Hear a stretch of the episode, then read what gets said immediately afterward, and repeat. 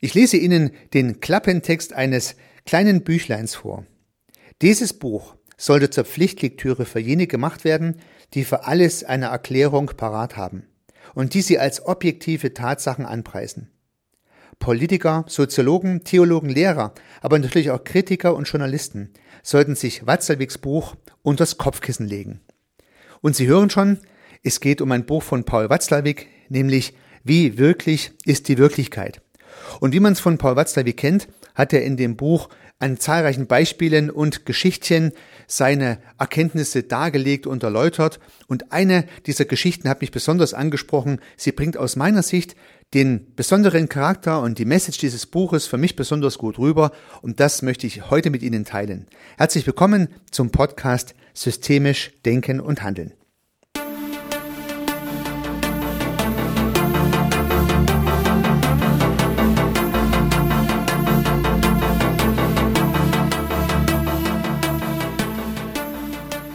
Ja, im Buch von Paul Watzlawick geht es um die Frage, wie wirklich die Wirklichkeit ist. Und da hat Watzlawick eine Geschichte herausgesucht von wiederum einem Buch, welches er zitiert. Und in diesem Buch geht es um Flachland. Das Buch heißt Flachland, eine fantastische Geschichte in vielen Dimensionen. Und dieses Büchlein ist schon über 100 Jahre alt, aber aus Sicht von Watzlawick in seinem Buch und auch aus der Sicht von mir heute lässt sich diese Geschichte wunderbar in die heutige Zeit transformieren. Gerade in unsere heutige Zeit, in der sehr viele einfache Antworten, sehr viele populistische Meinungen, sehr viele extreme Positionen extrem postuliert werden und unsere Wahrnehmung natürlich auch bestimmen. Gleich ob man im Fernsehen, im Radio, im Internet, in Facebook und wo auch immer, in den sozialen Medien Meinungen hört, sie sind meistens sehr extrem und haben meistens sehr viele Ausrufezeichen. Man weiß also an diesen Stellen ganz genau, wie es ist. Ja. Und genau mit dieser Idee möchte Paul Watzlawick ein Stück weit aufräumen vielleicht auch, sich mit dieser Sache beschäftigen und auseinandersetzen und dazu diese kleine Geschichte. Und nun ist es ja so, dass wir hier im Podcast nur das Auditive als Möglichkeit der Übermittlung haben. Das heißt, wir müssen uns das ein bisschen vorstellen, wie diese kleine Geschichte funktioniert, dass man dieses Gedankenkonstrukt dann auch aufbaut. Und dazu lade ich Sie ein. Flachland, so heißt dieses Buch, das Paul Watzlawick hier zitiert, und man meint damit nicht die, das flache Land, wo die Menschen kaum Berge haben, sondern ein wirklich flaches Land, welches nur aus zwei Dimensionen besteht. Also ein geometrisches Land. Aus zwei Dimensionen, aus der X- und der Y-Achse bestehend. Für die bessere Vorstellung kann man sich ein Blatt Papier vorstellen, was im Prinzip irgendwo abgelegt ist, aber es geht um das Blatt Papier. Das ist das Flachland. Und die Bewohner, die in Flachland leben, die dürfen dann natürlich auch nur zwei Dimensionen haben. Sie dürfen nicht nach oben rausgucken, sie dürfen nicht nach unten einsinken, sie müssen sich genau auf dem Blatt Papier befinden. Und so können die Bewohner von Flachland ja geometrische Figuren sein, beispielsweise Dreiecke, Quadrate, Rechtecke, Vielecke bis hin zu Kreisen. Ja, die Hierarchie in Flachland ist so, je mehr Ecken jemand hat, umso wichtiger ist er. Das heißt, der Kreis als die Zusammensetzung unendlich vieler Ecken ist dann der hohe Priester die höchste Person, das höchste Element in Flachland. Und so leben nun auf diesem Blatt Papier viele geometrische Figuren in zwei Dimensionen. Ein Quadrat, welches in Flachland lebt, hat einen Traum und träumt, es kommt in Strichland. Strichland ist eine Welt, die hat gar keine zwei Dimensionen, die hat tatsächlich nur eine Dimension. Und nun erkennt das Quadrat in Strichland komische, eine komische Situation, eine Dimension weniger, als es selber verarbeiten kann. Wie lässt sich Strichland vorstellen? Vielleicht als einen Faden, den man ganz straff im Raum spannt, wie eine Wäscheleine, aber ganz straff. Und auf dieser Wäscheleine sind nun Kugeln drauf, also im Prinzip Punkte, ja, oder es sind so kleine Elemente drauf, die eine gewisse Länge haben, also so Röhrchen, die man auffädelt. Und wenn man sich vorstellt, dass im Prinzip diese Röhrchen und diese Kugeln keine dritte Dimension haben, sondern einfach nur Elemente auf einer Linie sind, dann können diese Kugeln und diese Röhrchen ja auf der Linie hin und her geschoben werden. Und hin und her ist die einzige Dimension, die sich Strichländer vorstellen können und die einzige Dimension auch, die Strichländer ja, an Bewegung ausführen können. Und nun kommt das Quadrat und sieht im Prinzip, wie sich Kugeln oder in dem Fall Punkte hin und her bewegen und wie sich Striche hin und her bewegen. Ja, nur zum Gedankenbild die Wäscheleine mit den Kugeln und den Röhrchen. In Wirklichkeit natürlich nur eine Linie mit einem Punkt und einem Strich. Sonst wäre es ja kein, sonst wäre es kein Strichland. Ja. Also eine Linie äh, mit äh, Punkten und Strichstückchen drauf, das ist Strichland. Und nun geht das Quadrat zum größten Strich von Strichland und meint, das ist bestimmt der König von Strichland und sagt, du, König von Strichland, ich kann dir sagen, dass ihr in einer sehr begrenzten Welt lebt, weil es gibt eine weitere Dimension. Also nicht nur die X-Achse, die ihr kennt, sondern auch noch die Y-Achse dazu, die ich kenne. Weil ich bin ein Quadrat und bestehe aus zwei Linien und nicht nur aus einer. Ich bin aus zwei Strichen zusammengesetzt. Und nun wundert sich der König von Strichland, dass es sowas überhaupt geben kann, und er glaubt es auch gar nicht. Und nun gehen alle Punkte und Striche auf dieses Quadrat los, weil sie nicht glauben, was das Quadrat erzählt. Und dann wacht das Quadrat auf und der Traum ist zu Ende. Das heißt, das Quadrat von Flachland hat einen kurzen Besuch in Strichland gemacht und wäre fast gelüncht worden, weil es von der zweiten Dimension erzählt hat.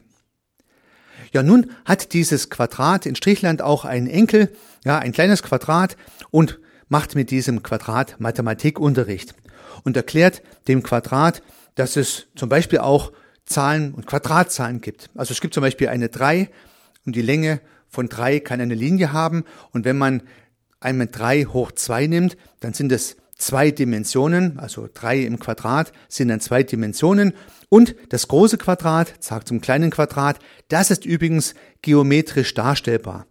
Eine Dimension lässt sich darstellen, ein Strich mit einer Länge 3. Zwei Dimensionen lassen sich darstellen, 3 hoch 2. Ja, also das lässt sich auch darstellen. Da kommt dann sozusagen die 9 raus, die Fläche im Quadrat. Und dann gibt es natürlich aber auch noch 3 hoch 3, 3 hoch 4 und so weiter. Aber sagt das große Quadrat zum kleinen Quadrat, das lässt sich nicht geometrisch darstellen, das gibt es nicht. Das kann man nur mit Zahlen rechnen, aber man kann sich nicht vorstellen, das gibt es also gar nicht. Und nun wundert sich das kleine Quadrat, warum es nun ausgerechnet nur die erste Dimension geben kann und die zweite Dimension, nicht aber die dritte, vierte und fünfte als geometrische Darstellung und nervt nun das große Quadrat immer weiter mit der dritten Dimension, bis das große Quadrat sagt, jetzt spinn nicht mit deinem Gerede, sondern gib endlich Ruhe. Das große Quadrat denkt sich dann irgendwann, dass ihm vielleicht genau das gleiche passiert ist, wie ihm es ging, als er dem Strich erklären wollte, dass es eine zweite Dimension gibt, auch er kann sich nun keine dritte Dimension vorstellen und sagt zum Enkelquadrat, es gibt keine dritte Dimension. Ja, und Sie merken vielleicht schon, liebe Zuhörerinnen, lieber Zuhörer, auf was das Ganze hinausläuft.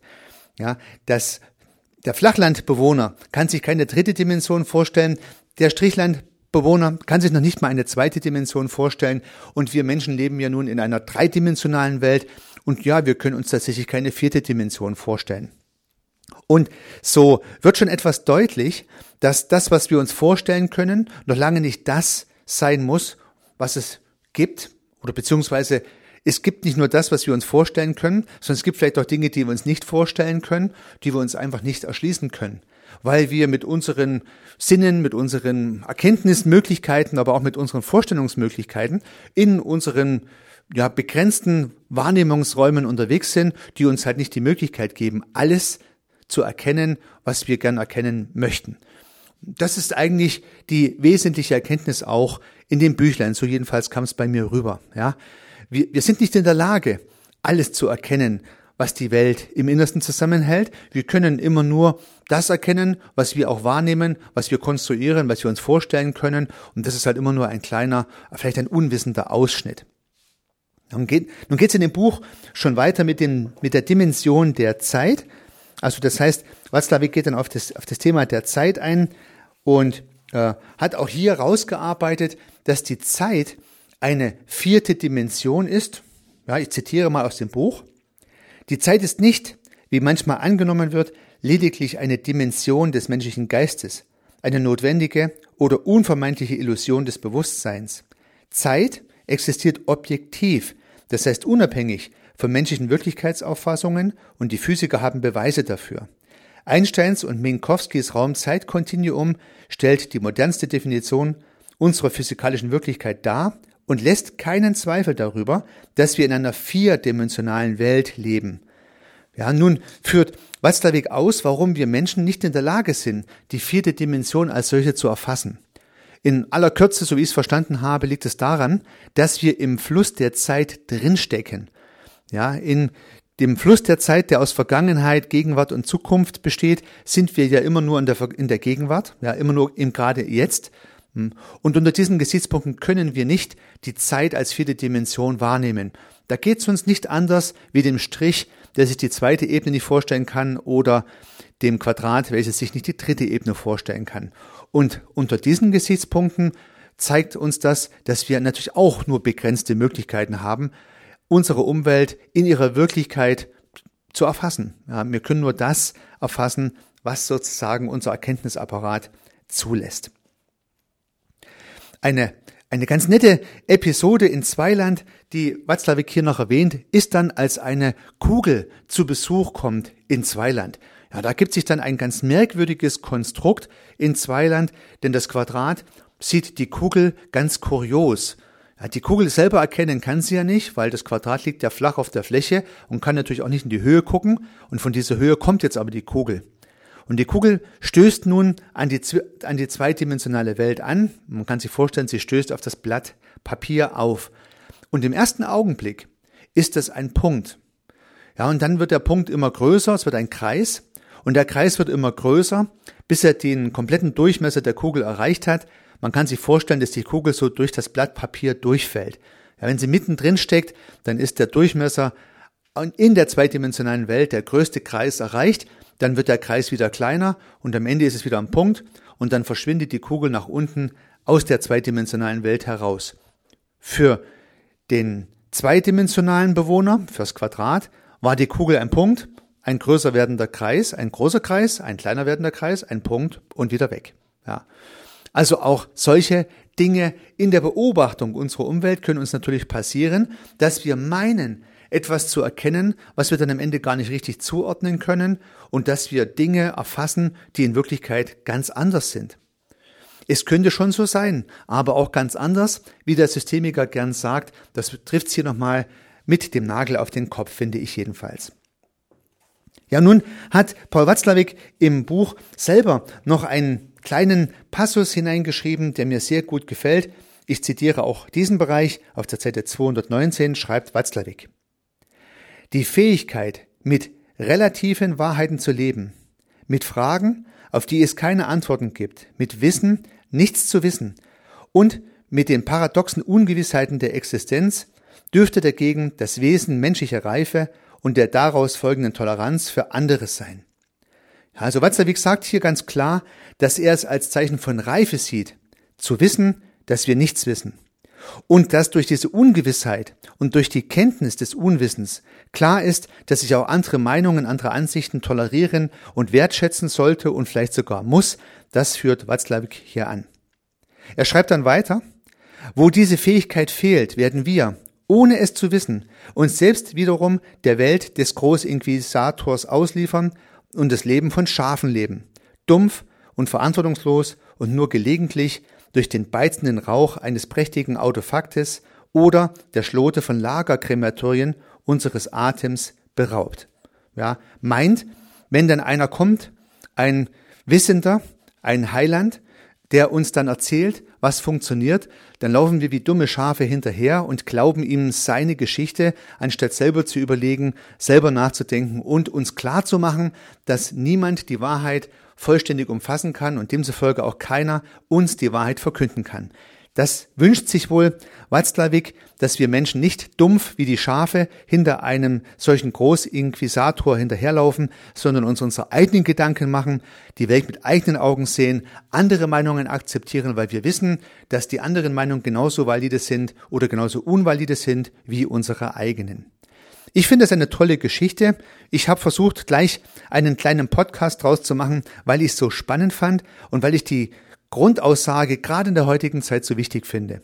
Vielleicht, liebe Zuhörerinnen, lieber Zuhörer, können Sie ja die Kernaussage dieser kleinen Geschichte und diesen Podcast ein bisschen in die Welt hinaustragen, dass immer mehr Menschen sagen, ja, niemand kann wissen, wie alles zusammenhängt. Niemand weiß ganz genau, wie die Wahrheit ist und demzufolge sollten wir uns alle nicht zu wichtig nehmen. Das würde uns höchstwahrscheinlich sehr viel besser tun, als in heutigen Zeiten populistischer und extrem ausgeprägter Meinungsäußerungen zu leben. Viel schöner wäre es mir, Fragezeichen zu hören als Ausrufezeichen.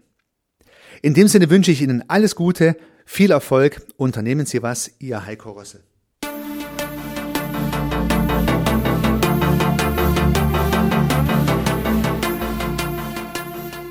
Ich freue mich, dass Sie diese Episode angehört haben und hoffe natürlich, dass sie Ihnen gefallen hat und dass Sie was davon mitnehmen können. Wenn Sie keine zukünftigen Episoden verpassen möchten, dann können Sie den Podcast gern abonnieren. Nutzen Sie dafür den Abonnieren-Button in der Podcast-App Ihrer Wahl. Natürlich würde ich mich auch über eine Rezension oder über eine Bewertung freuen. Alternativ zu diesem Podcast habe ich zwei weitere aufgenommen. Sie finden sie unter www.servicearchitekt.com/podcast oder wenn Sie meinen Namen in der Podcast-App Ihrer Wahl eingeben. Vielleicht können ja auch die beiden anderen Angebote für Sie interessant sein. Sollten Sie ein persönliches Gespräch wünschen, dann können Sie das gern unter www.servicearchitekt.com/termin auf meiner Website mit mir vereinbaren. Ansonsten freue ich mich auf ein Wiederhören. Bis dahin, Ihr Heiko Rössel.